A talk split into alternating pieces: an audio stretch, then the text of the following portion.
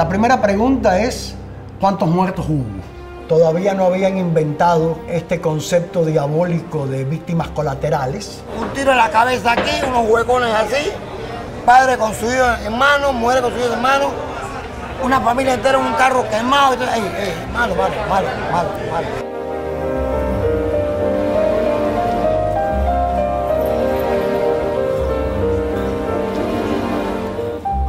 Nosotros no estamos haciendo las recreaciones exactas así tipo Hollywood. Si se nota que es una persona viva no pasa nada. Enseguida que yo me viré, entró el misil por el techo del apartamento. ¿Esa era tu casa? Esa era mi casa. Esta. Esa. Y el que no salta es gringo, el que no salta es gringo. Sabemos que era imposible ganarle a los Estados Unidos. Fuimos muchachos y que en ese momento pensamos que por Panamá la. Pero no fue así.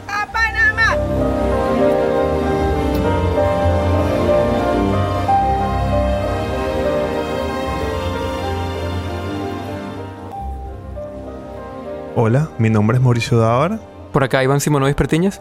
y esto es Claroscuro.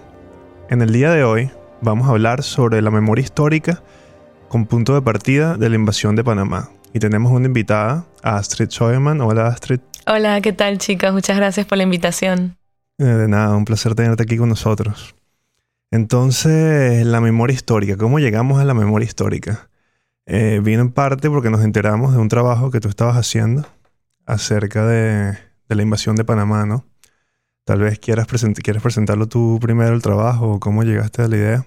Claro, ¿cómo no? Eh, bueno, ahora mismo el trabajo está apenas en la fase de preproducción. Eh, estoy realizando la investigación y me gustaría entonces pronto comenzar en la parte de producción.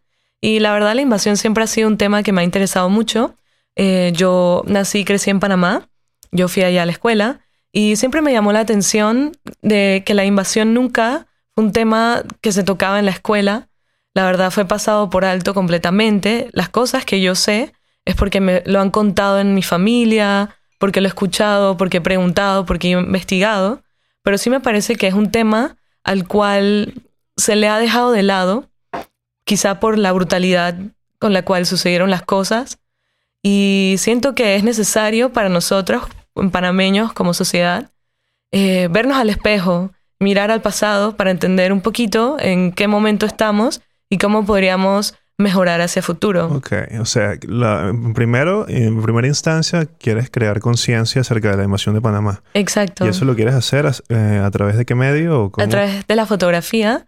Eh, yo hago fotografías desde siempre. eh, siento que la cámara ha estado conmigo.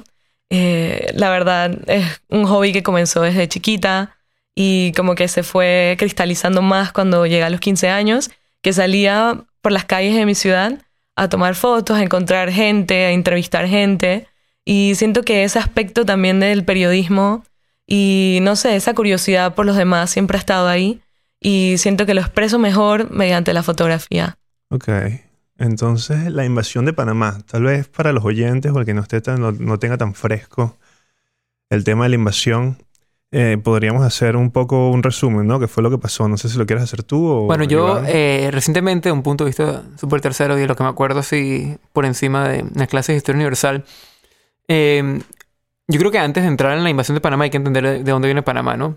Claro. Panamá era anteriormente, antes de su independencia, un, un estado de Colombia, uno de los estados más pobres. Así es, sí. Eh, cuando los norteamericanos, el gobierno norteamericano eh, descubrió la posibilidad de la creación de este canal que permitiera eh, el cambio de océanos, ¿no?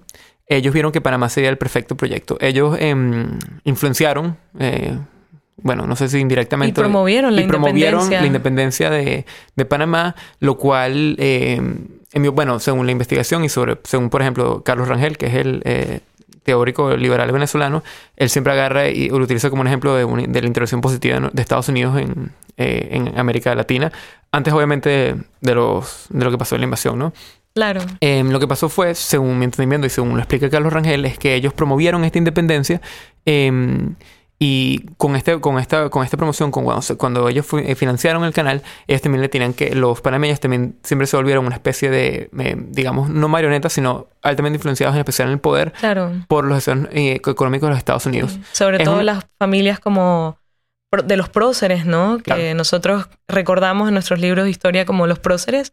Ellos estaban siempre 100% de acuerdo con, con lo que decía Estados Unidos, ¿no? Entonces es, una, es un nacimiento de país eh, Muy que- turbio, turbio y muy relacionado a los Estados Unidos. ¿no? Sin- sin embargo- el, el origen de Panamá entonces es Está- eh, un interés económico que Estados Unidos materializa a través de crear este nuevo país donde puedan construir el canal. Así es, entonces... Ahora, yo creo que, es decir, eh, quizás ponerlo de esa forma lo pone una- de un aire muy negativo, pero yo siento que eh, esta independencia y, este, y esta influencia norteamericana fue en cierta manera muy positiva para el crecimiento. En, en pocos años, Panamá pasó de ser uno de los países, una, la región más pobre de Colombia, a, a sobrepasarla en eh, Producto Interno Bruto y, per y Producto Per cápita. Así que yo creo que también es algo quizás más complicado que la simple visión, eh, digamos, eh, entre comillas, neocolonial que se puede tener en los Estados Unidos. Y hay que entenderlo como quizás una situación en la que se dio una, una ganancia mutua para, para, Para ambos, países, Para ambos claro. países.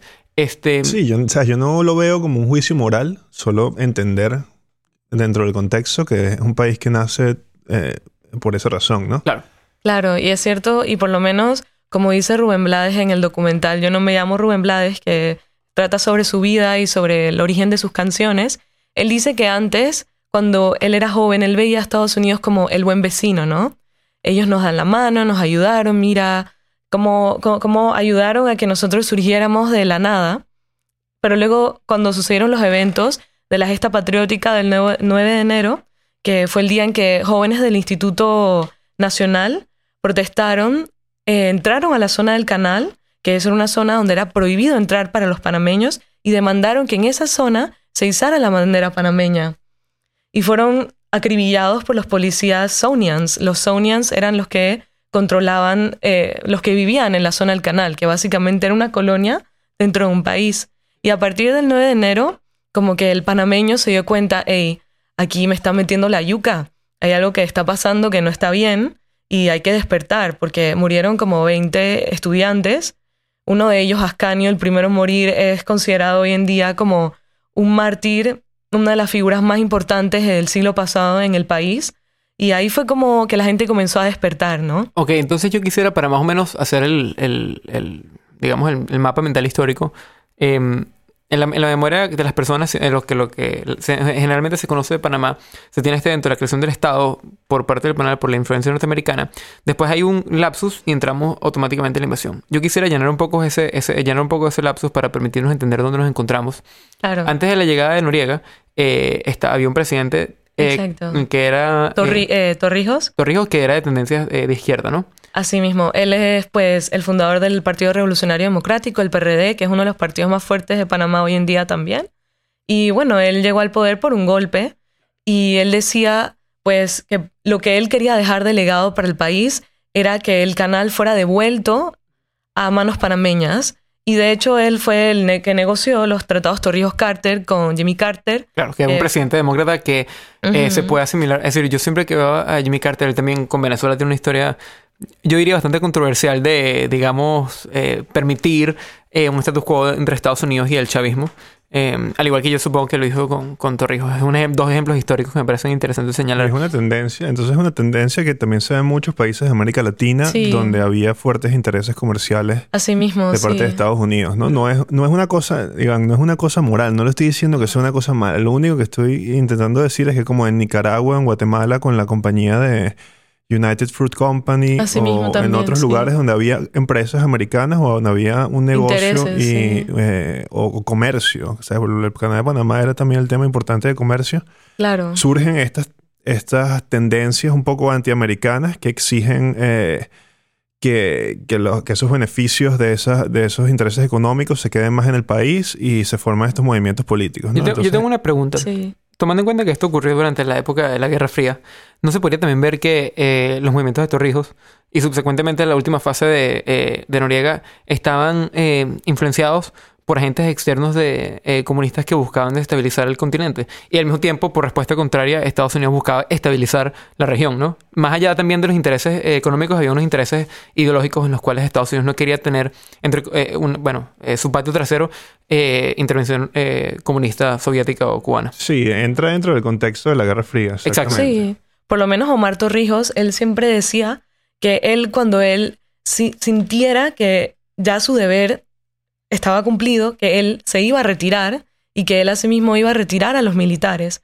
Y ya esa fase estaba comenzando a principios de los 80 y él comenzó a decir que iba a iniciar la retirada de los cuarteles, los militares iban ya a retirarse y ahí fue cuando él tuvo, tuvo su accidente, accidente, eh, donde muere estrellado. Eh, su avioneta se estrelló en la provincia de Coclé, en Panamá.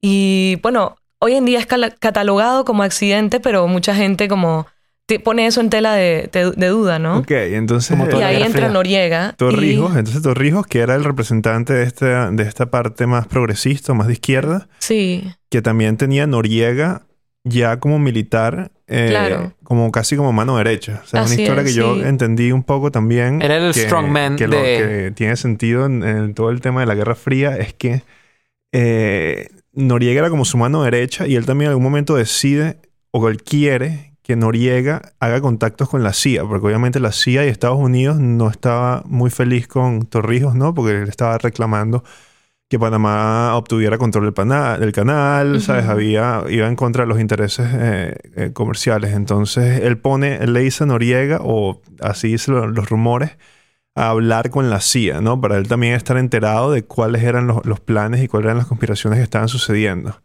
Entonces de ahí, en algún momento, entre que pasa Claro. eso y entre que Noriega es esta especie de doble actor un doble triple. agente, sí. o hasta triple Exacto, también. él tenía Triple varios eh, frentes. Tenía varios frentes, porque eso, exacto. Y eh, en todo este contexto, entonces él muere. Hay un golpe de Estado, creo, antes, no sé si me equivoco, corrígeme, bueno. Astrid. Y que falla. Y en el que puede o no que haya estado involucrado Noriega. Y luego muere él en un accidente de avión. Y como Accidente dices, todavía se especula mucho acerca de, de Nunca se si fue un accidente o no, no. Entonces ahí, Noriega, que era el que estaba eh, de mano derecha, es el que queda en el poder, ¿no? Claro, Y- porque ya los tratados ya habían sido firmados y en Estados Unidos había un fuerte movimiento en el Congreso que se oponía a esa firma y que como quería intentar por cualquier medio revocarlo, ¿no?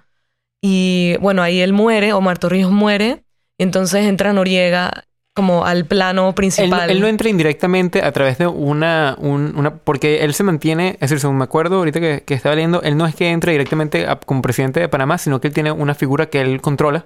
Claro, él, hay un presidente, pero él es como eh, de facto el líder, ¿no? Sí, del todo el mundo se entiende que es más o menos como, digamos, quizás una, una comparación es eh, con Venezuela que uno sabe que Mm. Diosdado, por ejemplo, tiene mucho más poder que Maduro, a pesar de que oficialmente el presidente sea eh, Maduro. Nicolás Maduro. eh, Maduro. Yo creo que...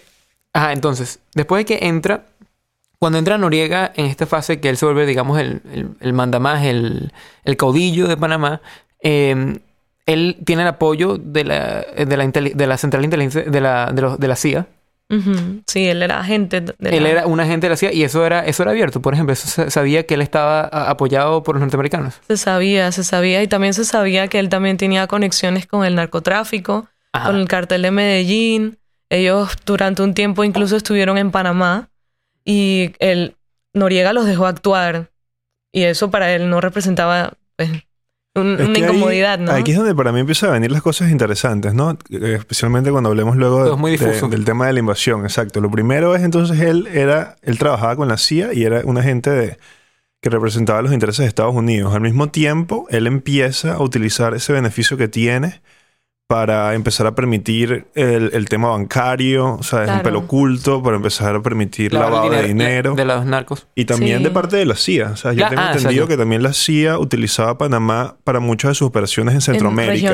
en el tema de exacto, porque las bases militares estaban en Panamá, múltiples bases militares en todo el Atlántico y, y en ellos el tenían que usar Pacífico. dinero a veces también en, en- en cuanto a armas, por ejemplo. Ahí está el conflicto, hubo- el Nicaragua, conflicto por de ejemplo. los contras con Irán, eh, de financiar a, a los paramilitares en contra del sandinismo. Ujú. Eh, o sea, Javi- la CIA también utilizaba ese, esa, ese, ese mercado negro bancario para mover dinero. Entonces, Bueno, según el perfil que tú, del perfil de New Yorker, también hay una teoría que dice que eh, la CIA le pidió a Noriega que dejara pasar, dejara a los narcotraficantes lavar el dinero ahí para que eh, ellos pudiesen seguir eh, el dinero a la fuente y saber los movimientos para poder rastrear los movimiento. movimientos. Es que exacto, todo, todo el tema del doble agente juega en, en casi, todo lo- en casi todos los puntos. Sí, no, es súper es súper y que- guerra, que se encuentra ahí en ese medio, entonces empieza también a aprovecharse un poco, ¿no? Y ya entre, entre que fue la CIA que le dijo que trabajara con los narcos, a que en verdad él empezó a dejar los narcos hacer más de lo que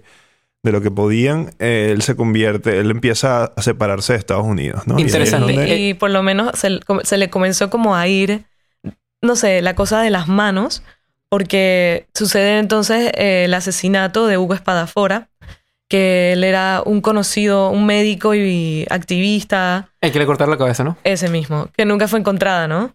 Y ahí como que comenzó, comenzó como que eh, Estados Unidos también a espantarse un poco, ¿no? Que monstruo, Han creado. ajá, También Hasta interesa. Una pregunta. Yo tengo una pregunta aquí que me parece importante que, que- que me la hice y no pude encontrar la información, que era cómo le iba a Panamá económicamente en este momento que todavía estaba Noriega, pero ya existía el canal. Porque si, Claro, si existe la sí. idea de que a Panamá le va bien por el canal, ¿cómo a. Panamá le iba mal en ese momento a pesar de o el canal o los beneficios del canal no le estaban llegando o qué era esa- Ajá, exacto. Bueno, lo que se decía pues era cierto, ¿no? Que la mayoría de esos como ingresos que entraban no se veían reflejados en la mayor parte de la sociedad, ¿no? Que esa desigualdad de la repartición de la riqueza, ¿no? Que existía también en ese momento. Ahora también hay gente que te va a decir cuando estaban los militares no iba mejor porque todo era más tranquilo, no había tanta delincuencia. Hay gente que todavía tiene esa mentalidad Los militares refiriéndose al, al régimen de Noriega. al régimen de Noriega, ¿no? Que decían, ah, cuando estaba Noriega no pasaban tantos crímenes o tantos como casos de criminalidad o cosas así, ¿no? Una- hay, hay como distintas, distintas formas como de, no sé, de verlo, ¿no? Depende de la persona. Ok, ok. Claro, pero objetivamente, eh, lo, que, lo que creo que, que, que no pudimos descubrir Mauricio y yo en nuestra investigación, es- en nuestra investigación es si hubo eh, un crecimiento económico considerable durante la época de Noriega, o si sus medidas económicas también eran, eran tan, tan, digamos, radicales como sus medidas políticas. Yo creo que no, no es que hubo un crecimiento tan grande, el país estaba estancado y por eso mucha gente también comenzó a inquietarse con la situación, porque había como una cierta como aceptación de lo que estaba sucediendo, pero cuando ya las cosas iban empeorando y ya, claro, la economía no iba bien, los supermercados estaban desabastecidos, la gente comenzó a sentirse frustrada de lo que sucedía, ya comenzaron a a movilizarse y a mostrar su descontento. Y ahí fue como cuando ya, ya eso ya eran los finales de la década de los 80 y ya comenzó como a surgir esa idea en los Estados Unidos de que hay que quitar este man de aquí, ¿no? Claro, es decir, entonces, entonces aquí es donde yo quisiera, eh, me parece que se pone muy interesante la historia, porque con- mientras Noriega se fue acercando hacia el final de su régimen, no solo se fue radicalizando, sino que se fue también tomando eh, características clásicas de caudillos de izquierda latinoamericanos, similar a Fidel, por ejemplo, o similar a lo que haría Chávez después, ¿no? Claro. Eh, no solamente el show del machete, sino también él, él armó grupos colectivos en, zona, Sí. en zonas de, para defender la revolución. Y al mismo tiempo, en las clases medias, de, digamos, los white collar, empezaron a haber protestas. Las Claro. protestas en- eh, eran que, similar, por ejemplo, como fue en PDVSA al comienzo de los 2000, que durante la hora del almuerzo bajaban de la oficina, protestaban y volvían a trabajar. Sí, la cruzada civilista que, bueno, que fue un actor muy importante durante esta época. Y venía la clase media. Y exacto, la clase media, la clase trabajadora y bueno, Y hay que entender que había bases militares, ¿no? Había una, Había presencia militares americana que era muy, que era la- que era muy presencial, ¿no? Que Sí. estaba ahí enfrente era la, de todo la el zona, mundo. la zona del canal, que era prohibido para los panameños entrar a la zona del canal. Por eso hay una poesía que se llama Al Cerro Ancón de Amelia Denis de Casa, donde ella habla de este cerro que está ubicado dentro de la zona del canal, es el punto más alto de la ciudad, y ella dice, ya no eres mío, mi idolatrado Ancón. Mi mamá no subió al Ancón, al Cerro Ancón, sino fue hasta 2012 conmigo. Ella no podía entrar y para ella todavía existe como una cierta como división imaginaria en la ciudad. Ahí yo no puedo pasar. Este ya no es mi ciudad. Y la misma arquitectura era diferente, era como una, una segregación también, ¿no? Era una colonia dentro de un país y donde regían normas que no eran las de los locales, ¿no? Y Claro. Este, ¿cuándo se hizo? ¿Cuándo- hay un hay un tratado, un acuerdo, eh, no sé cuál es la- no sé cuál palabra aplica mejor acá, si tratado de acuerdo, pero en el cual se le iba a entregar completamente el control del canal a Panamá Ajá. para el año 99. Exacto, eso fue ¿Cuándo? firmado en el 77. Exacto. 1977 fue la firma de los tratados Torrijos-Carter y en ellos estipulaban que en el en 31 de diciembre de 1999 el canal iba a ser eh, devuelto a manos panameñas. Como ¿no? Hong Kong y China, más o menos, ¿no? Sí, También exacto. poco, que- más o menos en la misma época. y que iban a ir retirándose los, los, milita- eh, los estadounidenses, los gringos, se iban a, a ir. De hecho, hay un documental muy interesante al respecto que se llama El último soldado, que trata sobre el último gringo en irse de las áreas de la zona, ¿no? Y creo que se llama el director apellido Him. Y fue un documental también muy interesante ver esa otra perspectiva de ellos, los gringos, que decían, hemos perdido el paraíso. Y todavía creo que hay una reunión de ellos, de los Sonians, se reúnen una vez al año, creo, en algún lugar de Estados Unidos y rememoran su tiempo en Panamá. Y tienen lindo. como ese contacto, esa, es, añoran, ¿no? Eso que, que les pertenecía, pero que a los panameños tanto dolor les causaba, ¿no? Claro, entiendo. Y entonces en este contexto matan a un militar gringo. Creo. Exacto, hubo Bush como ya llevaba un... un- rato entonces con el tema de este líder panameño que nosotros colocamos ahí, pero que se está descontrolando, se está volviendo más eh, caudillista, está presentándose con un machete. Sí. Eh, hay unos asesinatos, a unos también apareció a, a gente que apareció muerta, eh, etcétera, ¿no? Y decían invadir. Las razones que ellos dan son para Son, luchar claro, al narcotráfico. Luchar al narcotráfico, la protección de los ciudadanos estadounidenses que vivían en la zona del canal. Esa creo que fue la razón como de peso para ellos para y, y decidir la invasión, ¿no? Ellos decían, tenemos que ir a proteger a nuestros ciudadanos y obviamente los intereses económicos, ¿no? Ellos decían, no puede suceder que el canal deje de funcionar. Claro, es que también los, los intereses económicos también son intereses ciudadanos. Porque, claro, Sí, es decir, en el final. Entonces, cuando. eh, yo, te- yo- yo tengo entendido que también dura, esto hubo una fase diplomática previa que intentó solventar la crisis de Panamá y básicamente Estados Unidos hizo un bypass de cualquier solución diplomática Sí, y sí. simplemente ellos entraron, decidieron Claro. unilateralmente. Y, es que- y hay mucha gente que dice, bueno, esto es como opinión popular, ¿no?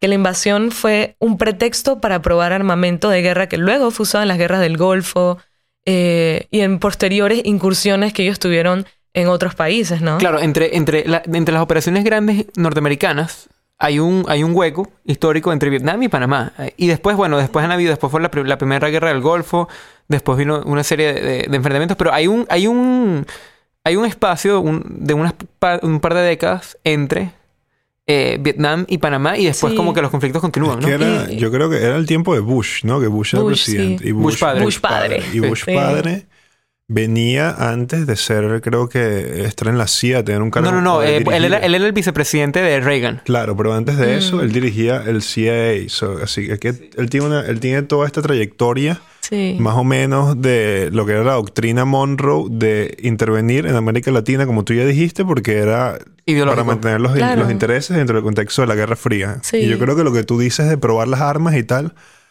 era que era muy claro los objetivos que ellos tenían en el contexto de Guerra Fría también y que estaban y que estaban listos para y que estaban muy listos para tener que meterse en América Latina para Sí. evitar que, que perder el control de la región. Claro, y por lo menos por y eso, tener otro caso como el de Cuba, ¿no? Probablemente será. También todo está muy relacionado. Noriega también eh, tenía una, una línea de contacto con Fidel también supuestamente a través de Estados Unidos que quería también comunicarse con Fidel y a la cual Fidel accedió. O sea que era todo, todo el mundo estaba como en ese, en ese, El en juego, ese Rusia. Estados Unidos en el coqueteo. la ruleta rusa ahí. Y mira que eso te lo dice la gente y es de hecho una reflexión que parte del hecho de que esa invasión, 30.000 tropas, tanto armamento, tanta brutalidad para buscar a un solo hombre, que ellos sabían dónde estaba porque era de la CIA. Por más que se escondiera, era como injustificado la magnitud de la violencia, de, de la confusión, del caos que crearon, ¿no? Porque esa noche, bueno, esa madrugada, la madrugada del 20 de diciembre de 1989, cuando finalmente ya sucedió la invasión, ellos asaltaron de noche, eso fue cuando la gente dormía, comenzaron a caer las bombas, el cielo se tornó de rojo, el olor a pólvora en todos lados, las, las bombas comenzaron a llover sobre el Chorrillo. El Chorrillo es el barrio popular, es uno de los barrios más, más grandes también, Que era el Y- barrio donde operaba él, ¿no? donde estaba el cuartel de las Fuerzas de Defensa de Panamá. Obviamente eso era un blanco, pero tampoco se justifica cómo reducieron, eh, redujeron a cenizas ese barrio entero, ¿no? Ok, entonces vamos a llegar a eso. Tal vez para cerrar la- el resumen de la, de la invasión. Sea, la invasión de Panamá fue la última invasión eh, latinoamericana de Estados Unidos. Así Eh, es. Y termina con una Fueron escena... 29 mil 29 mil militares americanos que, que- Ujú. que tomaron parte de la invasión Sí. y contra una fuerza panameña de menos de 20 mil. Exacto, que era más no la estaba resistencia preparada, civil que se exacto, formó. los paramilitares, batallones de la dignidad. O sea, duró 42 días y Tam- También duró mucho porque él se, en palabras coloquiales venezolanas, se enconchó en la embajada del Vaticano. ¿no? Sí, en la anunciatura. En la anunciatura. Y de hecho, Eh, mientras Y lo lo sacaron con metal, ¿no? Exacto, con heavy metal, que él odiaba esa música, ¿no? Y- Entonces le pusieron eh, un disco de Van Halen en repeat por hasta varios días hasta que, hasta que se ¿Fue entregó. Van Halen o fue...? Creo que fue Van Halen. Ajá, Y bueno. de hecho, en los edificios circundantes tenían a gente apuntándola así todos los, todas las 24 horas del día. Como Ah, por eso es que Van Halen la canción que hice le Panamá. hicieron o- como o una, una presión psicológica, ¿no? Y, Claro, sí. y durante ese tiempo de la invasión, con, los días después de la invasión, durante, juramentaron al nuevo presidente a Guillermo Endara Galimani en una base de los militares gringos. Y bueno, ahí entonces comenzó el periodo de la transición a la democracia. ¿Cuántos años estuvieron los norteamericanos después de, después de la toma? Yo creo, pues ellos se quedaron hasta el 99, que fue ya la devolución a Panamá. Sí, pero las tropas especiales de... Las tropas especiales creo que se retiraron después de este mes que acabas de mencionar, que fue el, eh, durante el plazo que duró la invasión. Ok. Y entonces, ¿qué tiene que ver todo esto con el tema de la memoria histórica? ¿Por qué lo queríamos? Porque hicimos este resumen de la invasión. Eh, tal vez para empezar me serviría entender, eh, Astrid, cómo se recuerda ahorita en Panamá en general el tema de la invasión o cuál es la opinión pública del panameño cualquiera eh, o la más- no más que el panameño cualquiera, capaz cuál es la, opinión que, donde, a la que más gente se, se suscribe. O sea, es la opinión más común acerca de si la invasión, de qué fue la invasión. Yo creo que es una, como la respuesta no, no es como 100% una cosa u otra. Creo que es una mezcla de sentimientos y que mucha gente siente que ese dolor nunca habló, ese dolor nunca fue expresado, no se le dio como un espacio para, para sentir ese luto, ¿no? Y siento mucha gente tampoco quiere hablar al respecto. Muchas de las de los familiares, las víctimas, nunca reportaron las heridas que sufrieron, el familiar ese que nunca regresó. Y hay otra gente que lo quiere saber, ¿no? Por lo menos si yo, cuando yo camino por las calles de Ciudad de Panamá, de ciudad donde yo nací y crecí, hay muchos grafitis por toda la ciudad que dicen 20 de diciembre, duelo nacional. Eso que me dice a mí, la ciudad lo está pidiendo, la gente lo está pidiendo. Está pidiendo que exista un día en el cual se rememore o se conmemore, pues, se piense en lo que este evento le hizo a un país. Porque eso, pienso yo, mar- marca un antes y después en la historia de nuestro país. Es como un- también un cambio en la mentalidad del mismo país, ¿no? Claro, porque para mí, por ejemplo, para el para venezolano, yo he escuchado mucho. Existe una matriz de opinión, ¿no? Que opina, que ve a la invasión o ve a lo que le ha pasado a Panamá desde la invasión como algo positivo, ¿no? Por el Sí. tema económico. Claro, y la gente salía, lo, lo festejaban, les daban pavo y jamón a los soldados en Navidad, les dejaban entrar a sus casas para llamar a, a la familia allá en Estados Unidos, lo celebraban, gracias por liberarnos, gracias por la, traernos la democracia, mientras que veían, eso era de un lado de la bahía, es Punta Paitilla, es un área de familias de clase media alta, ya clase alta, y del otro lado de la bahía está el chorrillo. Mientras ellos de su lado celebraban con pavo y jamón, el otro lado caían las bombas Mm. y se achicharraba la gente en el Mira, chorrillo. te tengo una pregunta.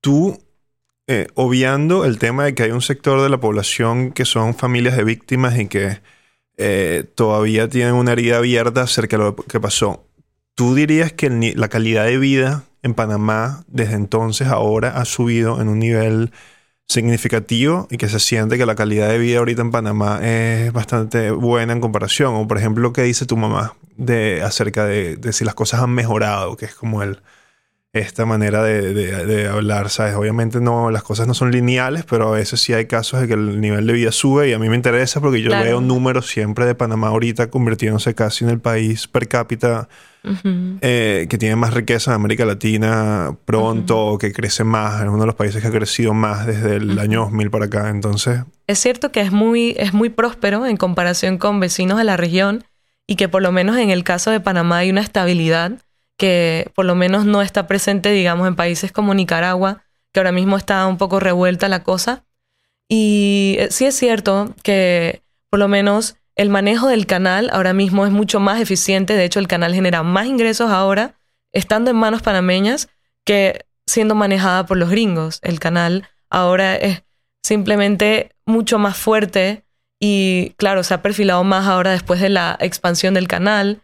Es un país que siento que sí, o sea, es próspero, pero ahora mismo, claro, hay un poco un paro en la economía. Ahora mismo, hace poco fueron elecciones. Ahora en primero de julio comienza un nuevo gobierno, un gobierno PRD. De hecho, es el primer gobierno PRD desde el 2006 que Martín PRD es el Torrijos partido de, Revolucionario Democrático, Revolucionario Democrático. que es primera vez que el PRD entra otra vez al gobierno después del gobierno de Martín Torrijos, el hijo de Omar Torrijos, que gobernó durante eh, 2006, esa época. Así que el PRD ha regresado. Claro, porque Tor- el hijo Torrijos fue apoyado por Chávez, ¿no? En teoría. Eh, Martín, de El hecho, hijo. Martín Torrijos. Sí. él, eh, claro, Sí, yo tengo entendido que Chávez creo que financió parte de su campaña, ¿no? creo que sí, puede, es muy, muy, muy seguro, puede ser. Sí, de esa manera muy binaria en que probable. el gobierno de izquierda apoya izquierda y si Es- la es de muy derecha, la de probable. Sí. Pero entonces, ok. y- y- Ahora mismo hay como esa, ese periodo como que de transición porque el gobierno pas- pasado, un gobierno arnulfista, realmente ha sido un momento en el que el país ha entrado como en un paro económico, ¿no? No, crece, la gente como que ahora mismo está notando, oye, no, el precio sube, no puedo financiar mi vida, ¿qué hago, no? Claro, también hay que tomar en cuenta que eh, yo creo que.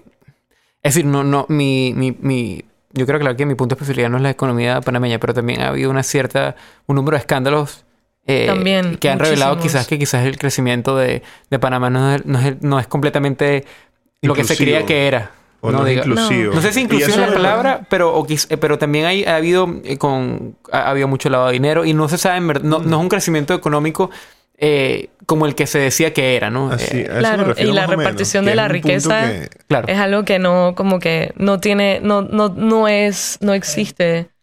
Y Y, es algo que yo quería aclarar un poco, ¿no? Con el tema de, de Panama Papers, que todos Claro. conocemos, que fue este... Sí, fue la una- revelación Una, serie de documentos que fueron revelados de una empresa. Eh, Por The Guardian, ¿no? Eh, creo que The Guardian es su Deutsche sí, Zeitung. de hecho fue... De, De, la firma de abogados, de solo una, eh, Mossack Fonseca, Mossack que es una de las más grandes y más fuertes del país, ¿no? Y, y bueno, es algo que te digo, Ajá, pero donde quería llegar gente... con eso es que lo que se terminó revelando es que eh, Panamá es un oasis fiscal donde Sí. mucho dinero es Hay escondido para evitar el pago de impuestos y Así. donde todavía eh, también sucede mucho lavado de dinero. O sea, Claro. que es casi que se podría decir que el tema de la invasión eh, quita a Noriega y pone a unos nuevos, o la, La democracia, que empieza está mucho más alineada a los intereses de Estados Unidos, por lo menos en la fachada, pero su- sigue sucediendo toda una cantidad de negocios bancarios de lavado de dinero atrás, Claro. de la misma manera que antes casi, Sí, en sí, el sí. sentido de que todavía... eh, Mira, hay cosas como por lo menos el caso de la ciudad de Colón, la segunda ciudad de, de Panamá, es una ciudad que también tiene un puerto, tiene la zona libre de Colón, la segunda zona franca más importante del mundo, y Colón es una ciudad que se está cayendo a pedazos, es desesperante ver cómo vive la gente ahí, y es algo que no se explica con tanto dinero que entra al país. ¿Cómo es que...? hay, hay que entender lo que significa el crecimiento económico, ¿no? Porque, Ujú. ¿sabes? Un país que crece todos los años, o el que más crece en América Latina, eso no significa que ese crecimiento, sea, eh, esa creación igual. de valor, si yo todos los años, eh, Panamá produce más dinero, pero todo ese dinero eh, puede estar reunido en, en las empresas que están en la capital, ¿no? Y eso es lo que me refiero con inclusivo, en el sentido de que el, el- el Ah, claro, crecimiento económico Sí, sí. no está regado a través de toda la de la sociedad economía.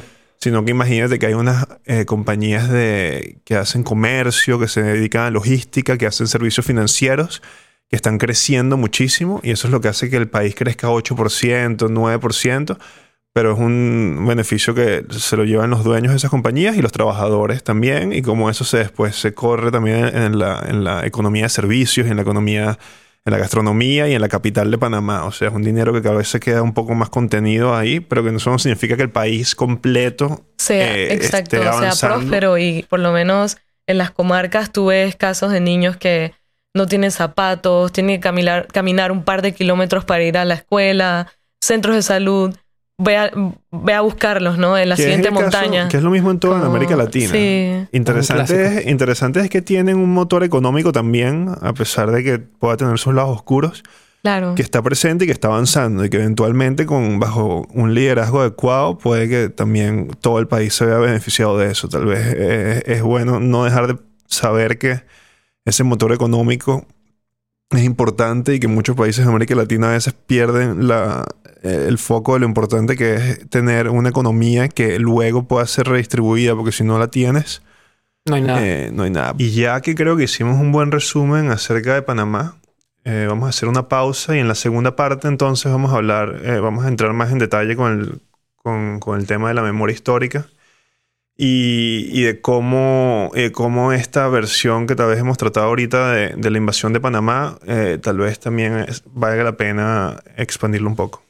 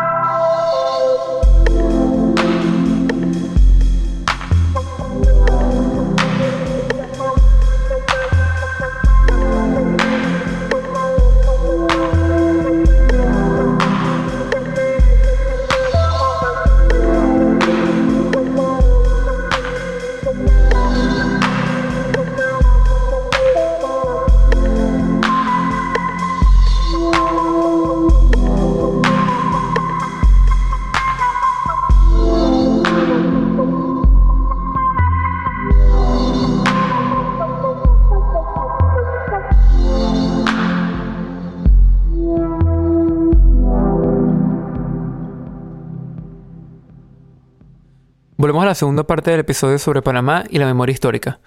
Bueno, Mauricio, tú tenías un par de ideas con las que querías continuar la discusión. Sí, entonces creo que en este punto nos sirve eh, comenzar definiendo qué es la memoria histórica, ¿no? ¿Qué entendemos como memoria histórica? Y para mí es eh, un poco cuál es la versión de la historia que la opinión pública tiene de un suceso, por ejemplo, como la invasión o una dictadura que hubo o cualquier tipo de conflicto histórico que haya habido, ¿no? ¿Cuál es el recuerdo o cómo se articula ese recuerdo acerca de los hechos y, si esa es una versión que de verdad eh, en la que todo el mundo está de acuerdo. Entonces habíamos hablado de esta opinión un poco eh, fabricada por Estados Unidos o que es la versión que se maneja en Estados, que quería manejar Estados Unidos, el gobierno de Estados Unidos, que es que la invasión de Panamá fue una liberación y desde positiva y desde que y desde entonces Panamá ha sido un país que ha crecido económicamente y que se ha visto beneficiado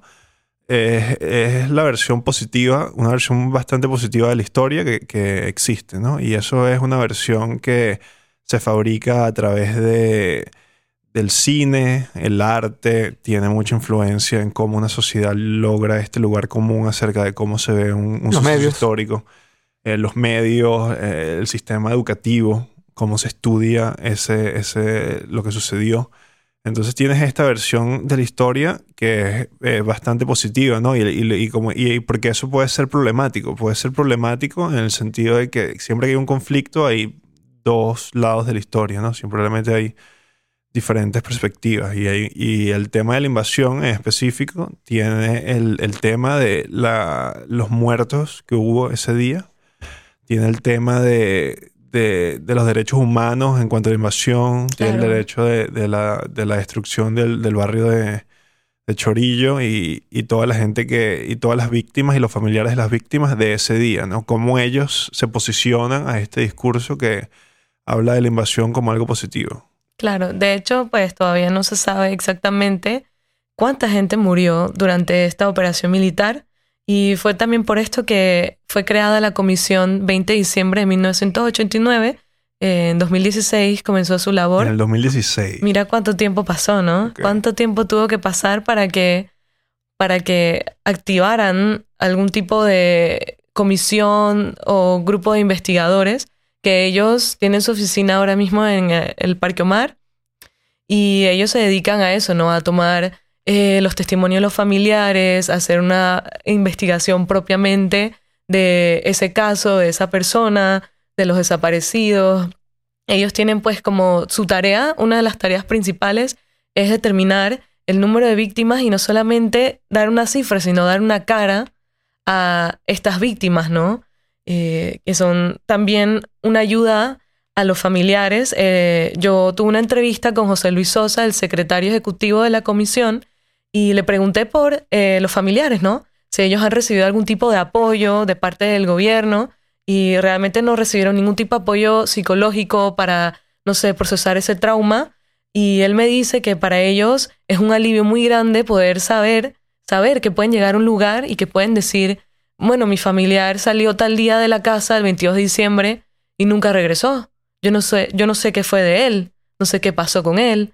Mucha gente pues necesita saber que a ese caso se le va a dar un seguimiento y de que eso les va a dar también como cierta tranquilidad, ¿no? Sí, es un tema Eso- de crear alivio, exacto. Eso me recuerda un poco a, a un gran documental eh, latinoamericano llamado eh, La nostalgia de la luz de Patricio Guzmán. No sé si lo han visto. Y yo pensé también en eso. Eh, el documental empieza sobre eh, los astros, pero en verdad después se vuelve sobre un campo de concentración eh, primero de, de indígenas y después de la dictadura de Pinochet.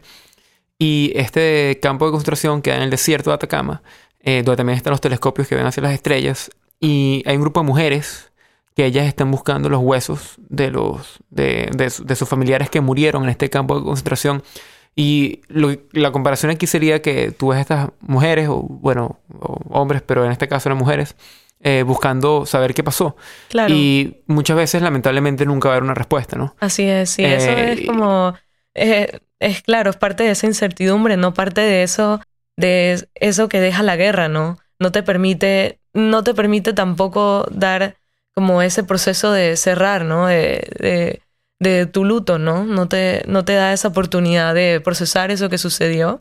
Y es importante para que eso no desencadene tal vez luego en conflictos más grandes, ¿no? Estamos, Claro. Entendemos que entonces una, un primer paso importante al crear memoria histórica es el tema de lo que se ha llamado Comisión de la Verdad o que Sí. es al final también eh, es un comisión- una comisión independiente que por lo menos cree un consenso en, en números de víctimas, Claro. que busque retribuir también a las familias de la gente que sufrió abusos de derechos humanos. Así es, que sí, gente que vive con discapacidades, que discapacidades que son productos de las esquirlas, de, de las balas, de las bombas, que todavía viven con esa discapacidad y que se tuvieron que buscar ayuda por sus medios, ¿no? Que nadie les dio un tipo de soporte o seguimiento y que tuvieron que financiarse, no sé, su terapia de alguna manera. ¿no? Mira, es, yo... es crear, es crear como que un consenso histórico en el que todo el mundo esté más o menos de acuerdo. Entonces, si tú no tomas en cuenta en cómo tú cuentas la historia de la invasión, el, el tema de, la, de, que se, de que no se respetaron los derechos humanos, de que hubo un abuso de, de que se bombardearon partes de la ciudad en el que murió mucha gente, entonces a, lo- a largo, a la larga eh, puede que el conflicto, un conflicto regrese de otra manera. Puede Claro. ser en la familiar, mentalidad de la gente. Por lo menos yo Como parte de un conversaba. discurso ideológico también, posiblemente. Sí, yo conversaba con una amiga, ella es colombiana. Ella me decía, mira, Astrid, lo, el legado más, para mí, horrible, más terrible del narcotráfico en Colombia ha sido esa cultura de obtener dinero fácil. Y yo siento que el legado más horrible que ha dejado la invasión en el panameño es esa, esa como, esa falta de civismo, ¿no? Esa falta de, interés por el pasado, esa, ese desinterés, sí, esa como desidia también que tenemos con nuestra propia historia y que ha dado ah, lugar a que la gente no hable sobre este evento que consideran pues que es en el pasado y que ya es algo que no se debe analizar. Y siento que esa falta de interés es algo que nos ha legado, ¿no? El, la invasión. También ese juega vivo, como le decimos en Panamá, ese juega viva, yo estoy cool, yo veo por mis cosas, por mi familia, por mí, lo demás no me importa. Siento que eso también como que ha surgido y se ha incrementado después de, de ese evento, ¿no? Lamentablemente yo creo que eso es quizás algo que es muy recurrente en la historia latinoamericana. Esta especie de memoria corta, eh, Sí, esta especie de amnesia que- de, sí, esta memoria que es Sí. de corto plazo que, que sufrimos y que al mismo tiempo no nos permite aprender de los errores que, que seguimos cometiendo. Eh, antes de empezar el programa hablamos un poco sobre la novela de Cien años de soledad, cómo los nombres se repiten. Y yo creo que también cómo se repiten los nombres. Una- se repite la historia y eh, a pesar de que siempre se crea una ilusión de progreso, el progreso en Latinoamérica eh, siempre es extremadamente cíclico, eh, a veces es artificial y honestamente en mi, en mi opinión yo siento que a veces es muy decepcionante cuando tú crees que un país tiene cierto progreso y al final es, eh, es falso. Claro, ¿no? y por Eh, lo menos bochornoso es que la desidia en Panamá por lo menos ha sido eh, apoyada por las instituciones. Por lo menos el Ministerio de Educación eliminó del currículum escolar la materia Relaciones de Panamá con Estados Unidos, que era una materia de escuela que trataba únicamente la historia entre Estados Unidos y Panamá. Esa materia fue eliminada de los currículum, del pensum de estudiantil y muy por encima se toca de repente en las clases de historia. Nosotros tuvimos un profesor que habla un poco al respecto, pero es también como eso que el panameño mismo se ha negado su propia historia, que como que te ha- se ha como a sí mismo puesto, no sé, un tapujo, ¿no? Como no, no vamos a hablar de esto, ¿no? Y de hecho ahí fue donde Abner Benaim con su documental Invasión, él realmente como quitó esa, esa curita que estaba ahí y eso dolió. Porque yo recuerdo haber visto esa película con mi familia, fuimos mi mamá, mi papá y yo. Mi mamá salió tan tensa de la sala de cine, la gente salía aturdida, por lo menos mi papá, que es alemán, él, él se sentía muy informado, pero también a la vez muy tranquilo. Él no lo veía así como mi mamá salió de esa sala totalmente desorientada, salió diciendo, no, pero es que esto, esto le faltó esto, le faltó contar esto, le faltó decir tal cosa. Y lo que me gustó de ese documental fue que llegó para abrir un espacio de diálogo. Y ese diálogo, eso lo- la gente lo necesitaba. Necesitaban tener al menos un espacio donde poder decir, esto, esto hay que hablarlo, ¿no? Hay, Sí, yo creo que también siempre, tú estás diciendo que entre el 89 y el 2016, el espacio que hubo, eh, tú estás diciendo que se tardó muchísimo, pero honestamente no creo que es algo poco común. Em, en el caso de Alemania, por ejemplo, hubo un, eh, en la posguerra hubo un alcalde, que, un, un, eh, burócrata que fue alcalde de Frankfurt, eh, casi hasta los 60, y él tenía, él había firmado la muerte, la deportación a los campos de exterminio de más de mil personas. Y eh, se sabía, era voz popular, se sabía que él era un genocida. Y simplemente la gente no decía nada porque en culparlo, en culpar al, al nazi, se culpaban a ellos mismos, ¿no? Y yo creo que eso también es lo que, eh, eso, en eso recae estos buenos documentales, estos buenos trabajos que no solamente, que no, es que acusan necesariamente, sino como que hacen, eh, eh, permiten la, retrospe- la retrospectiva, la introspección. Y yo creo que eso, eso es cuando, lo- cuando es más interesante, ¿no? Había una cosa, había una cosa interesante en la película cuando estaba leyendo sobre la película de Abner, que no la he podido ver, pero que él la- lo, lo mencionaba en una entrevista, que era que ellos, ellos eh, grabaron muchos eh, testimonios de gente acerca de la invasión, pero ellos empezaron a utilizar esta técnica en el que después de entrevistar a gente, como estaban en la calle también y recreando como escenas, había gente que se acercaba como que a preguntar qué estaba pasando. Y ellos tenían una segunda cámara que la gente no estaba como muy al tanto, no estaba muy consciente, que era una cámara como que no estaba en el trípode así. Estaban utilizando una que estaba en un trípode que era como que toda la atención de la gente, pero había otra cámara como más escondida. Y también tenían unos micrófonos grabando que estaban siempre, siempre prendidos. Entonces, y la, y la intención de eso era captar eh, a veces que la gente, cuando, la, cuando la, la entrevistaban o cuando estaban haciendo los testimonios, la gente estaba, se, se censuraba a veces o se ponía nerviosa o no terminaba. Y entonces, en, en, eso- en esos momentos donde ellos apagaban la cámara principal y que aparecía una gente y decía como off del micrófono y decía lo que en verdad opinaban de, la, de la invasión, porque ah, el estigma llegaba hasta un punto en donde ellos tampoco se sentían cómodos contando parte de la historia. Y, es- y habla de, de una cosa que leí, que era que mucha gente igual también, por ejemplo, le daba pena o, le, o sentía una, no, no se sentían tan cómodos hablando sobre eh, la invasión, si tenía un familiar que, por ejemplo, murió, porque como el tema de la invasión fue algo bueno, entonces no querían, por ejemplo, que su familia se vieran asociados a Noriega. Entonces Claro. ellos preferían callar esa opinión o decirla fuera del micrófono. O, Así es. Y eso son cosas que no sé eh, cómo... Yo creo que el tema, lo que hace interesante también en la pregunta de Panamá, es que es una pregunta que yo creo que en verdad no tiene una, una respuesta blanco-negro, en el sentido de que yo creo que es innegable el hecho de que si Noriega se quedado en el poder, las consecuencias eh, para Panamá hubiesen sido catastróficas. Eso yo creo que es indudable. Pero al mismo tiempo, el costo humano eh, no tiene un precio. Entonces esa es la paradoja en la que se encuentran muchísimas personas. Y es una paradoja que eh, en la historia se repite, pero nunca es fácil de explicar. Piensa también en la ocupación norteamericana eh, de, de- de Alemania, ¿no? Eh, tuvo consecuencias positivas en general, pero también trajo la división del país con Alemania, con Alemania Oriental. Eh, yo creo que estos procesos históricos, en especial en la Guerra Fría, eh, donde todo se veía, eh, donde todo se marcaba entre, entre los dos axis, ¿no? El axis del mal los, eh, y los, y los comunismo, y no, co- comunismo y capitalismo, libertad, se creó... em, estas narrativas mediáticas en las cuales siempre el malo está evidenciado muy claramente. Yo siento que en la realidad no siempre es así. Eh, los personajes históricos son ambiguos. Es decir, yo estaba escuchando entrevistas con Noriega que me parece que eh, si bien eh, era un demente, un sociópata probablemente, un caudillo. Yo no sentí en él una, una, malicia. una, malicia eh, que yo presencié en otros personajes históricos mucho más preocupantes, ¿no? Y yo creo que eso es algo muy interesante, ¿no? Y yo creo que también eso es lo que lleva a la pregunta de a la realidad, ¿no? Que yo estoy seguro que los panameños saben que era Claro. que hubo un que esa- fue también esa pregunta la plantea este libro y varias otras documentaciones hechas al respecto que Noriega también ha sido un per- fue un personaje muy traicionado por la historia. claro.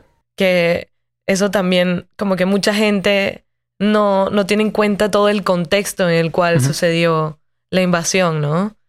Y tú tocaste la tecla en una cosa, me pareció, que es el tema de la tendencia a, a como que a mirar estas situaciones históricas en cuanto a si fue bien o mal, exacto. ¿no? Como que Ujú. fue, fue una cosa buena o fue una cosa mala.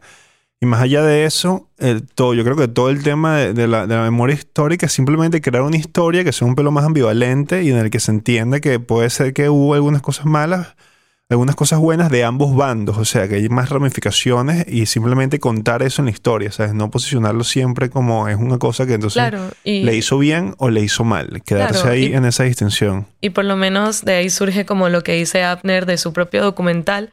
El documental creo que originalmente se iba a llamar ¿Dónde estabas tú? Pero al final lo de- le quedó el nombre de Invasión. Y él simplemente él decía, yo quiero que la gente hable. No me importa si me echan cuento loco o si, no sé, cualquier cosa que me digan. Con que me digan algo, están haciendo un proceso de memoria, de recordar, de vivir ese evento y a la vez entonces eso sale afuera, ese dolor habla, se manifiesta de alguna manera. Por eso él simplemente decía que hablen, que mm, le hablen a la cámara, que cuenten y eso, aunque sea mentira lo que digan, es una versión de los hechos también. Y es parte de esa memoria, ¿no? Y eso, y es importante porque si no se crean varias versiones de la realidad. Y yo creo que ahí es donde entra un poco la situación actual de Venezuela, por ejemplo, ¿no? Bueno, Yo siento que en Venezuela estamos en un punto en que simplemente quizás no hay una realidad y ya. Claro, es nosotros estamos por una situación política en Venezuela ahorita donde, por ejemplo, hay dos presidentes, Sí. hay dos parlamentos Y básicamente hay dos historias de lo que ha pasado en los últimos 20 años eh, que no, ¿sabes? No, no son reconciliables. O sea, hay, hay, algún, hay puntos en esa historia donde sucedieron dos cosas diferentes y entonces eso ha llevado a que la, la- la- la población esté muy polarizada. Entonces, eh, Pero, pero también yo creo que yo creo que hay que tener cuidado con cómo vemos eso por encima, porque también una cosa que, eh, con lo que quiero decir con el caso de Panamá, lo estoy diciendo con un poco más de, de respeto por la distancia que siento. Sin embargo, yo sí creo que hay casos históricos puntuales en los cuales la, la- la maldad es absoluta. Eh, por ejemplo, yo no creo que había nada que salvar del régimen nazi. O de probablemente Stalin. Yo siento Claro, que no, eso- ahí no había, ahí no había, por ejemplo, un lado diferente. Yo creo que, yo sí creo, y estoy, por lo que he leído y lo que he aprendido, yo estoy seguro que el nazismo fue la, la- la maldad pura, ¿no? Claro, y eso es un excelente punto, porque entonces, un ejemplo, a veces cuando hablamos de memoria histórica, el tema de, de que Alemania lo hizo muy bien, ¿no? Es una opinión que existe, que Alemania ha sido un país que ha tratado muy bien el tema de, de crear esa historia acerca de lo que pasó, pero ¿qué sucede también? Es, como tú dices, es un conflicto donde había mucha menos discusión acerca de, de, de lo que pasó, o sea, es evidente o la mayoría, yo creo que la mayoría de la gente, a- a- hasta justo después de la guerra, entró en consenso de lo que sucedió. Había sido una cosa horrible. Antes de la guerra la gente Claro, sabía. Eso, claro, eso la es gente el... lo sabía. Entonces, obviamente, en ese sentido, ahí es mucho más fácil encontrar, encontrar, esta, encontrar el consenso histórico que vas a poder enseñar en los colegios, con el que vas a poder crear tus días eh, de luto, con los que vas a poder eh, darle, pagarle a las víctimas de, por las atrocidades que sucedieron, ¿no? Es un caso que permite con más facilidad. Claro, también, también porque quizás hay un, también hay un grupo, es decir, hubo un objetivo, o sea, es decir, el, el, el nazismo fue el proceso, probable- yo estoy seguro que es el, el peor mal que, ha ocurrido sobre la humanidad, es algo que yo no tengo, de lo cual yo no tengo duda. Hay gente que le gusta eh, hablar muchas veces sobre el terror eh, comunista soviético, que si bien fue horrible, eh, la eficiencia del mal nazi no tiene comparación, en mi, en mi opinión, nunca hubo, y espero que nunca vuelva a haber un mal como Ahorita ese, te ¿no? pongo un ejemplo que es un poco diferente, ¿no? La memoria histórica también fue tema y ha sido tema, creo, desde el gobierno de Zapatero. Ah, sí, eh, es muy en interesante. España, con, con una ley de, de memoria histórica que hubo, que, que se basa o que está alrededor del conflicto de la dictadura de Franco, ¿no? Entonces, ¿cuál es el caso en España? El caso en España es que la dictadura de Franco, no hay un consenso tampoco todavía demasiado grande acerca de si la dictadura de Franco fue buena o mala, por lo menos no en el sentido en que lo entre si los nazis fueron buenos o malos, ¿no? Claro, yo, yo creo, es decir, yo creo que es muy claro que evidentemente Franco fue un dictador horrible y eh, yo, yo, yo viví en España, ¿no? Yo viví en Barcelona eh, y hay algo que yo aprendí ahí que creo que, no sé, es difícil de transmitir en palabras quizás o, o leyendo, pero es un país extremadamente dividido.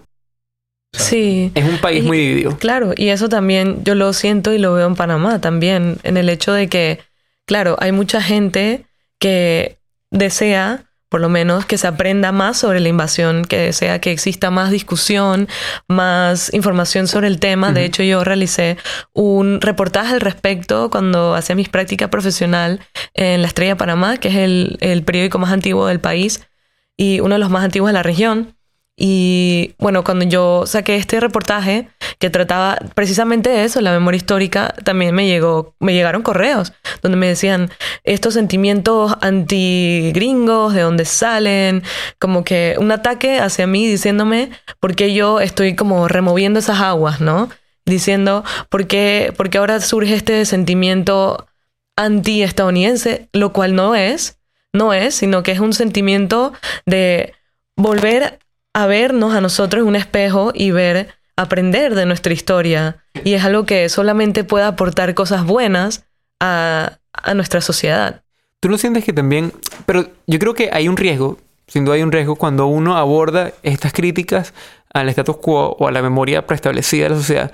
Eh, hay un riesgo que se corre muy grande, y esto lo digo como, como con experiencia venezolano, en que se instrumentalicen estos, estos eventos trágicos Claro, en función utilicen- a una ideología en busca de desestabilizar el, el gobierno o el, o el sistema. Claro. Entonces yo creo que ese es el, ese es el problema. Y entonces, por ejemplo, en el caso de España, ¿no? Volviendo, volviendo a ese ejemplo, que se utiliza em, el tema de Franco eh, como un tema de izquierda o derecha, cuando en verdad es un tema de un dictador que no debería estar, por ejemplo, sepulcrado, eh, eh, enterrado en una iglesia en, en Madrid. A mí no me parece. En lo personal. Pero Entiendo, entonces se sí. instrumentaliza y utiliza eso como, plata- como plataforma política. Entonces, a veces cuando uno encontrar las historias de estas personas, uno siempre corre el riesgo de ser instrumentalizado para la lucha política de, bueno, de- eh, digamos en épocas de elecciones. Sí, y eso es una cosa sí. que es muy, eh, es muy delicada, ¿no? Yo, yo creo que hay que tener una responsabilidad. eh, cómo se cuenta esa historia. cómo se y, cuenta. Y pienso que en eso hace muy bien la comisión 20 de diciembre porque Claro. ellos, mediante esta investigación, ellos desean también que esa información sea utilizada y divulgada en las escuelas, eh, que también tenga eco en los medios. De hecho, hay un grupo de periodistas que se llaman Concolón y ellos hicieron un proyecto multimedia en el cual pues presentan la invasión de distintos puntos de vista y hay unas crónicas por periodistas, por escritores que son muy vívidas, son muy, muy bien, están muy bien redactadas y realmente las recomiendo leer porque son testimonios que a la vez desgarradores también presentan como una perspectiva como de, de esperanza, ¿no? De que todavía, por lo menos hay una que me encantó de Melissa Pinel, una buena escritora. Ella escribió eh, Un vestido y una flor, en el cual narra la historia de una señora que, bueno, ella se despidió de su hijo que nunca llegó, nunca regresó a su casa y ella todavía hoy en día en las tumbas de personas que no conoce deja flores porque dice, yo quiero algún día dejar una flor en la tumba de mi hijo, pero para eso necesito saber dónde está, qué fue de él.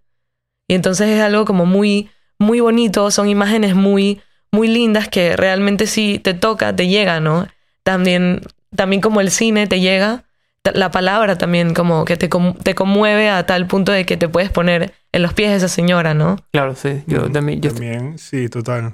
Yo, yo estoy de acuerdo diciendo Hay que... cosa, había dos ejemplos acerca de tú, lo que tú dijiste de in- instrumentalizar el tema de, de la memoria histórica y en- son con las dictaduras de América Latina, tanto en Clásico. Argentina como en Chile. Entonces estaba leyendo, eh, obviamente, en tanto la dictadura de Pinochet como la Junta Argentina fueron totalmente autoritarias y violaron derechos humanos, secuestraron gente, desaparecieron gente.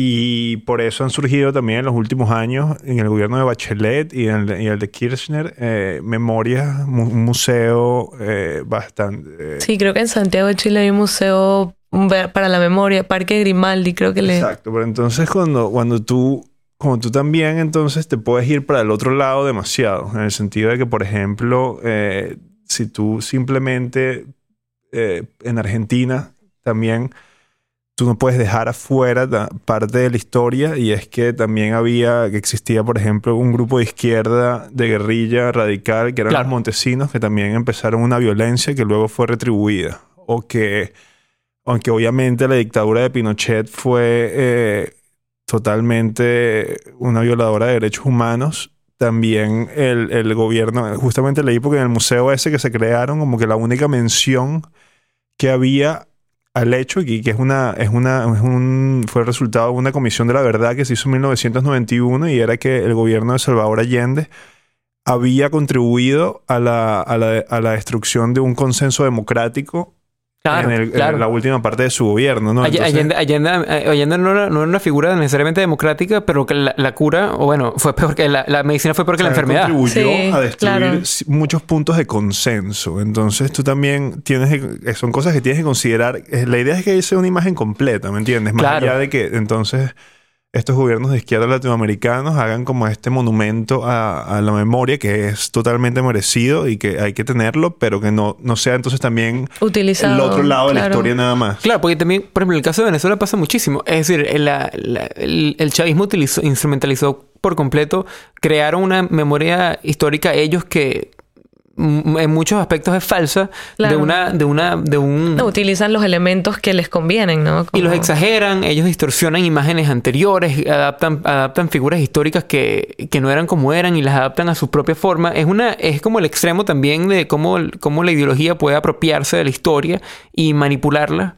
Pe- Bien ejemplo, la manera en que Stalin borraba personajes cuando los, cuando los mandaba a matar de, de sus las fotos, también, sí, Eso, como las una cosa que me dijo Elías cuando eh, estaba hablando con él eh, sobre esto y me dijo, me, preguntó cuál, cuál creo que si no me parece que una memoria histórica alrededor del Caracazo, cuánto hubiéramos ganado de Venezuela de una memoria histórica acerca de lo que pasó en el Caracazo, que fueron los disturbios que vinieron después de la- un paquete de reformas que fue más o menos coordinado por el Fondo Monetario Internacional y que eh, llevó a unas propuestas en Caracas que terminaron en que esas reformas se, se fueran revocadas. Y fue un Básicamente se subió el precio del pasaje, eh, subió el precio del pasaje y la gente bajó de los cerros y a saquear la ciudad y fue un, hubo muchos muertos y en verdad nunca se supo qué pasó. Claro, que va parte de todo el Washington Consensus y tal. Entonces ahí también existe también una narrativa de que eso fue un paquete de reformas impuesto por estas organizaciones internacionales, Internacionales, claro. y que solo venían eh, en, en base a intereses de Estados Unidos. Eh, esa gente, ese día murió gente, o sea, a ver, y ese, y ese día es como un día que, que luego terminó desembocando en el golpe del 92 y en todo lo que sucedió. O sea, es como un punto de partida donde tampoco nunca hubo, por ejemplo, el tema de una comisión que hubiera sido eh, capaz de decir, eh, mira, este día, este día, eso no fueron nada más intereses de Estados Unidos. O sea, Venezuela necesitaba reformas económicas. Ajá. Ese día murió esta cantidad de gente por estas razones. Ese día, ¿cuál era la situación económica? ¿Por qué se estaban haciendo las cosas que se estaban haciendo? No era nada más un tema de, de- de bien o mal, ¿no? Que luego fue utilizado en un discurso de izquierda, ¿no? Entonces, Sí. eh, a veces eso son cosas, y a veces no sucede. Y si no, lo, lo- lo más grave es que si tú, si nunca sucede, eh, en situaciones en las que no sucede este proceso de memoria histórica, podemos terminar en casos como el de Venezuela o, por Claro. ejemplo, el de Ucrania también, Sí. que me pareció interesante. Que, Y bueno. que llega una so- una- un, un punto donde tienes a dos partes de la población que creen dos historias ya muy antiguas que son totalmente diferentes. Entonces, como llegas a ese punto, ya eh, se rompe, en, en parte se rompe la sociedad, se rompe el consenso democrático y es difícil. Y surgen esas y es difícil hostilidades y, esas regresar, ¿no? Como divisiones, hay ¿no? partes de, de Ucrania que, que ¿sabes? en contra y a favor de Rusia, que está todo eh, involucrado en la idea de, de- de que la Unión Europea o el factor que jugaron los nazis y el nacionalismo ucraniano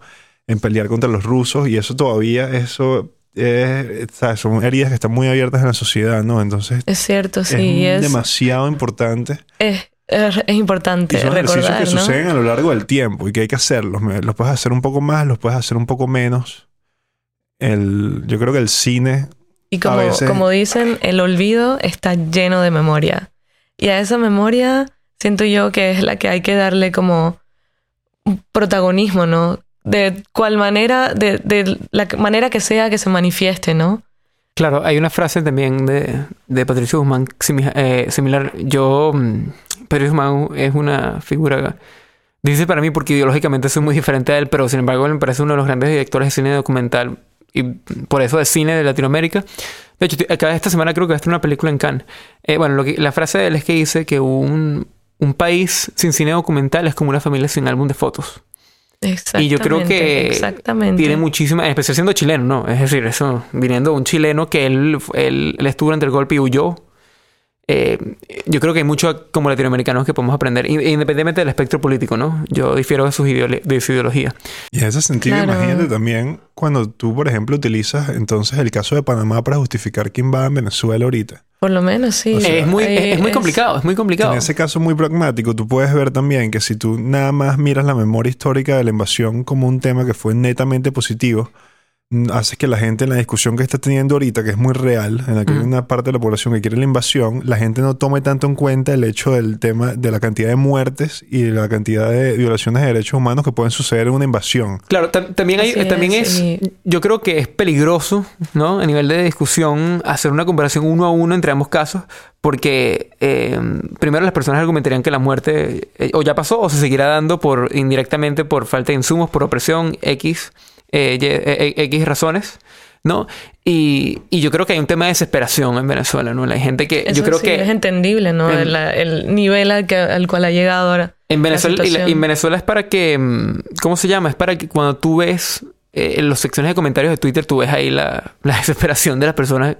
eh, Claro. Que también la, la desesperación de uno, ¿no? En Y por forma. lo menos sí, las nuevas formas de hacer documental también. Hay una nueva película del do- el documentarista el, y cineasta panameño Enrique Castro Ríos que se llama Diciembres. Y en esa película se aborda la temática de la invasión desde el punto de vista de un niño, de tres sobrevivientes, de un niño y dos mujeres. Y también, pues la película es dedicada al periodista español Juanchu Rodríguez, que murió en la invasión. Eh, fue impactado en, en el ojo, murió con su cámara. Y bueno, es, trata de hecho, la invasión desde un punto de vista documental, pero con elementos de ficción, porque no, realmente no se sabe si estas personas, los protagonistas existieron, pero esos protagonistas, ellos engloban eh, la vida, las vivencias de tantas personas que en Claro, esos eh, momentos sufrieron, ¿no? Yo, yo creo también en el sentido de que lo que está diciendo utilizar la ficción dentro del documental. Yo soy gran creyente de, de, de esa, de, de esa implementación. Em, Herzog lo hace, Errol Morris lo hace. Claro, es como esas líneas que, Oppenheimer. que Sí. cruzas y, y es muy interesante ver la opinión también de este cineasta que él dice, yo, mi mayor alimento cuando hago cine es la realidad, lo que él observa, lo que él escucha, lo que él ve, pero lo mezcla con ficción. Entonces, esto también es muy interesante, ¿no? Ver Claro, cómo porque- se entrelaza. La, la realidad es eh, la realidad es inalcanzable, eso está demostrado. El cine verité de los 60 nunca pudo.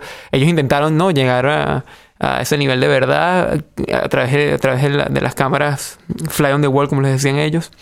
Eh, y sin embargo, al final se terminó convirtiéndose en el cine post- documental postmoderno de los 80.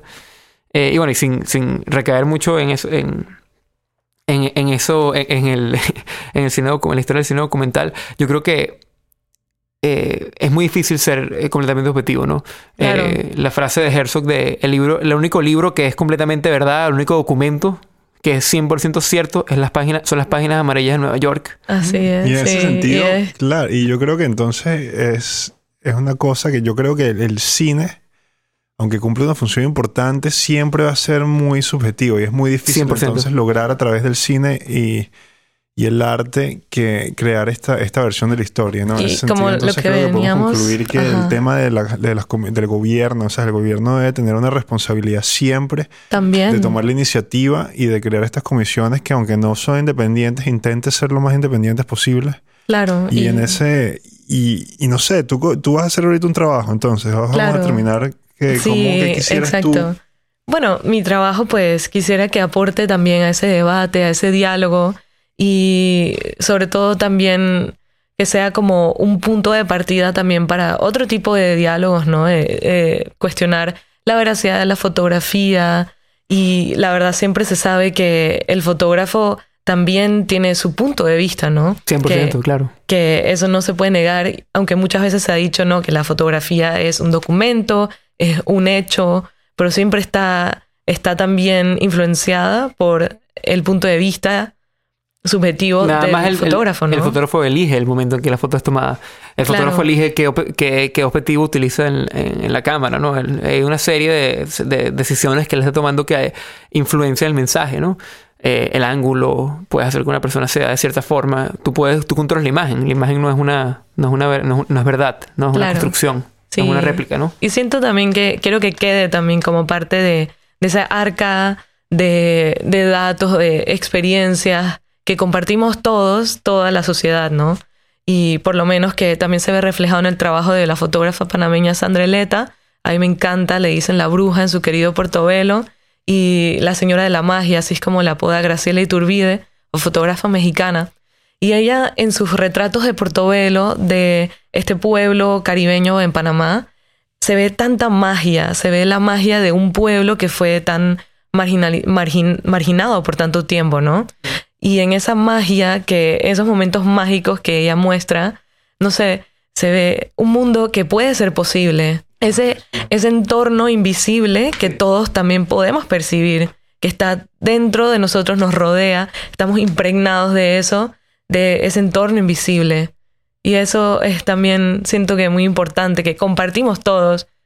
Y Yo, yo creo que eso, eh, este fotógrafo que nos estás mencionando, es un, un excelente segue a la, a la parte final del programa, que es la sección de recomendaciones, ¿no? sí, Tú trajiste un libro, em, exacto, se llama No tenemos derecho a olvidar de Lázaro Mora Secade.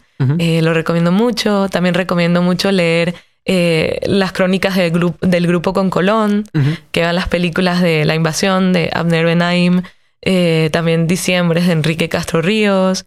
Y de repente una aproximación a la fotografía de Sandra Eleta. Es una fotógrafa panameña increíble que yo siento que mediante su obra nos podemos acercar un poquito más al corazón de la humanidad, ¿no? Cuando ve sus retratos tan dulces, tan tiernos, tan íntimos. Es como, es una aproximación a lo que ella llama eso también, ese entorno invisible, ¿no? Que, que todos compartimos y que tenemos también que permitirnos ver. Mm, Me gusta, bien. me gusta. Ese libro. Ok, entonces. eh, Las recomendaciones de todas estas recomendaciones las vamos a poder encontrar luego en, en Twitter y en SoundCloud eh, bajo el hashtag de recomendaciones claroscuro. Me voy a encargar de anotar todas las recomendaciones que diste. Había una última que era es este documental de HBO que se llama la Mem- Me- Memory of Justice, la memoria de la justicia, que son muchos testimonios acerca de la Alemania luego de la guerra y cómo se, como ese proceso en el que se empezó a, a- tratar esa tratar el tema de la guerra en la sociedad alemana y, con los con los nazis que quedaban, ¿no? Y está, yo creo que es, es excelente, es un director que tiene Marcel Opus, eh, es una leyenda, por supuesto, del cine, del cine documental. Eh, y bueno, también, bueno, también eh, del- el que hizo Black Narcissus, que es un- una película muy importante. Em, yo eh, creo que, como siempre voy a dar una recomendación de cine, yo creo que una película que es clave, em, como dije, a pesar de que, sin importar tu posición ideológica, sea de izquierda o derecha, la nostal- Nostalgia por la Luz de Patricio Guzmán es probablemente uno de los mejores documentales que yo he visto en mi vida y no solamente como latinoamericano, yo creo que es un- una, un una pieza audiovisual que todos deberíamos ver. Perfecto. Muy bien. Bueno, Bueno, muchísimas eh, gracias, Astrid. Muchas gracias por la Astrid. invitación y Invitamos a todos los oyentes a seguirnos en Twitter, ahí estamos sí, publicando muy interesante. Recomendaciones y los capítulos nuevos y que nos escriban si tienen si, si opinan que nos faltó algo o si queremos que tratemos un, un tema del futuro, sabes que nos, nos encantaría empezar a interactuar con la, con la audiencia. Claro. Qué bueno, les deseo lo Eh, mejor. Este show Este, muy- este increíble proyecto. Gracias. Sí, es un show que va creciendo y que pronto también vamos a tener la posibilidad de que nos apoyen si, si quieren para que lo sigamos produciendo. Así que eh, estén pendientes en las redes. Mi nombre es Iván Simonovic Pertiñas. Y el mío es Mauricio Davar.